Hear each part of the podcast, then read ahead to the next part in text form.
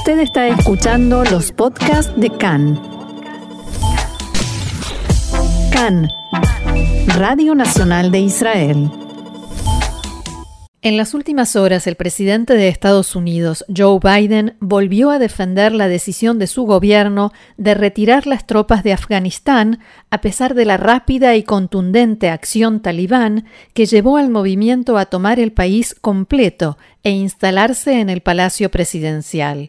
La tragedia humanitaria que esto conlleva ya ha comenzado y así lo demuestran las imágenes del aeropuerto de Kabul, con miles de personas que trataban de huir desesperadas en cualquier vuelo, a cualquier destino y algunas de las cuales perdieron la vida en el intento. En Afganistán la gente tiene miedo, pánico. La población trata de prepararse para el cambio de vida que le espera especialmente las mujeres. Muchas de ellas se han casado o comprometido en los últimos días a toda prisa cuando circuló el rumor de que los talibán ya estaban buscando niñas para obligarlas a casarse con sus hombres y niños para convertirlos en combatientes. En este contexto, y mientras las críticas aumentan con el correr de las horas, el presidente Biden habló públicamente y trató de explicar su decisión de acelerar la retirada de Afganistán. I stand squarely behind my decision. After 20 years, I've learned the hard way Me reafirmo por completo en mi decisión. Después de 20 años he aprendido de la manera más dura que nunca habrá un buen momento para retirar las tropas estadounidenses. A continuación, Biden apeló a un sentimiento común en los norteamericanos y reiteró su promesa de que no enviará más hijos e hijas de la nación a luchar en una guerra civil que deben resolver los afganos y que no está en el interés nacional de Washington. Todo ello, según Biden, por un objetivo imposible de lograr, instaurar la democracia en Afganistán. El presidente norteamericano admitió que la toma del país y el avance talibán sucedieron mucho más rápido de lo que su gobierno había previsto, pero culpó de ello a los propios afganos. The truth is, this did unfold more quickly than we had anticipated. So what's happened? Afghanistan political leaders gave up la verdad es que sucedió más rápido de lo que esperábamos. ¿Por qué sucedió? Los líderes políticos afganos se rindieron y huyeron del país. El ejército afgano colapsó, por momentos sin intentar siquiera combatir. Los soldados norteamericanos no deben luchar y morir en una guerra en la que los propios afganos no están dispuestos a hacerlo. El presidente apuntó también a otro responsable de la situación, su antecesor en el cargo, Donald Trump.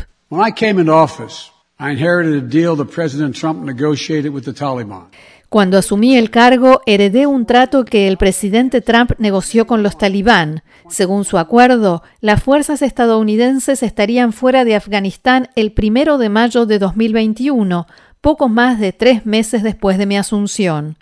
Las fuerzas norteamericanas ya se habían reducido durante la administración Trump de aproximadamente 15.500 estadounidenses a 2.500 efectivos en todo el país, y los talibán estaban en su mejor situación a nivel militar desde 2001. Para el profesor Eitan Gilboa, experto en Estados Unidos y profesor titular en la Universidad Bar-Ilan, Estados Unidos tenía dos objetivos principales cuando ingresó en Afganistán.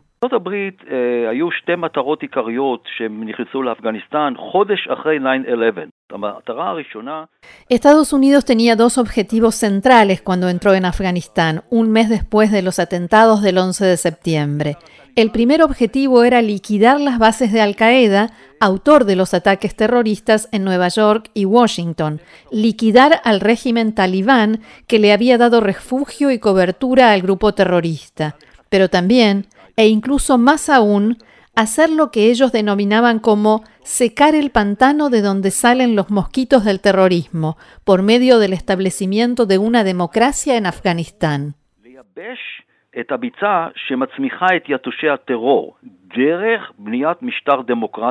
Entonces lograron terminar con Al Qaeda, lograron terminar con el gobierno talibán, pero no tuvieron éxito con la democracia. No se puede imponer democracia a una población que no quiere democracia. Y ahora los talibán vuelven al gobierno con su régimen islamista radical y el peligro que conlleva es que permitan que las organizaciones terroristas vuelvan a establecer sus bases allí, partiendo de la base de que Estados Unidos no volverá a ingresar de la misma manera con sus tropas como lo hizo en el pasado. Los efectos de esta medida que tanto defiende Biden van mucho más allá de Afganistán, explica el profesor Gilboa.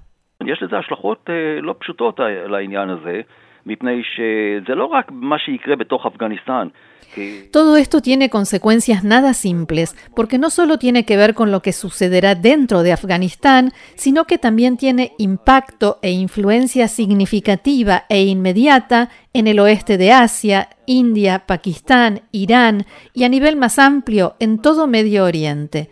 También hay un aspecto global de la cuestión, el tema de los refugiados. Ya ahora hay decenas de miles de refugiados que huyen del país y son una amenaza para Europa Occidental. Entonces, Biden debió haber dejado a sus soldados en territorio afgano y no cumplir con el acuerdo que Trump firmó.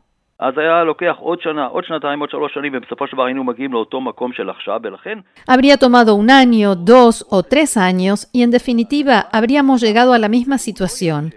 Por eso, ahora el objetivo debe ser disuadir a los talibán para que no permitan a organizaciones terroristas establecer sus bases en territorio afgano y que no provoquen una nueva ola de refugiados que amenace a Europa Occidental y ese es un interés común de Estados Unidos y Europa. Y además del terrorismo y los refugiados, tampoco hay que olvidar la expansión de las drogas como otra de las consecuencias del dominio talibán. Volviendo a Joe Biden y sus declaraciones, a pesar del tono firme con que intentó defender que no había otra alternativa más que retirarse de Afganistán, la sombra de Vietnam y el fracaso norteamericano no lo abandonan. Así lo explica el profesor Avi Bensby, director del Instituto de Estudios Diplomáticos de la Universidad de Haifa.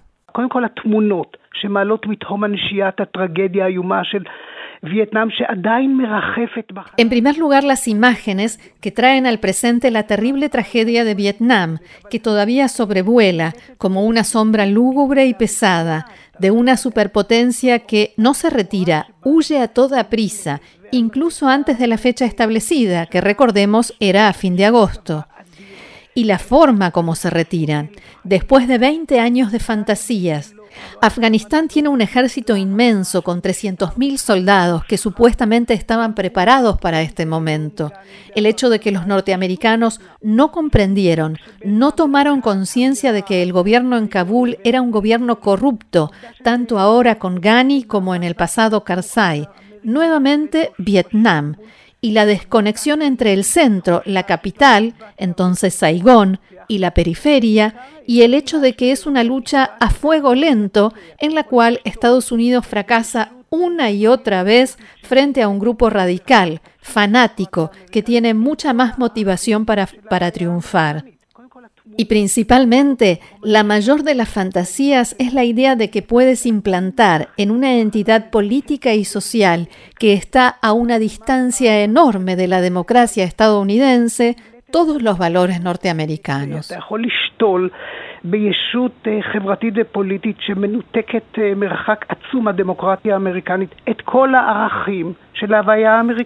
De todas maneras, y a pesar de las explicaciones de Biden, todavía quedan varias preguntas por responder.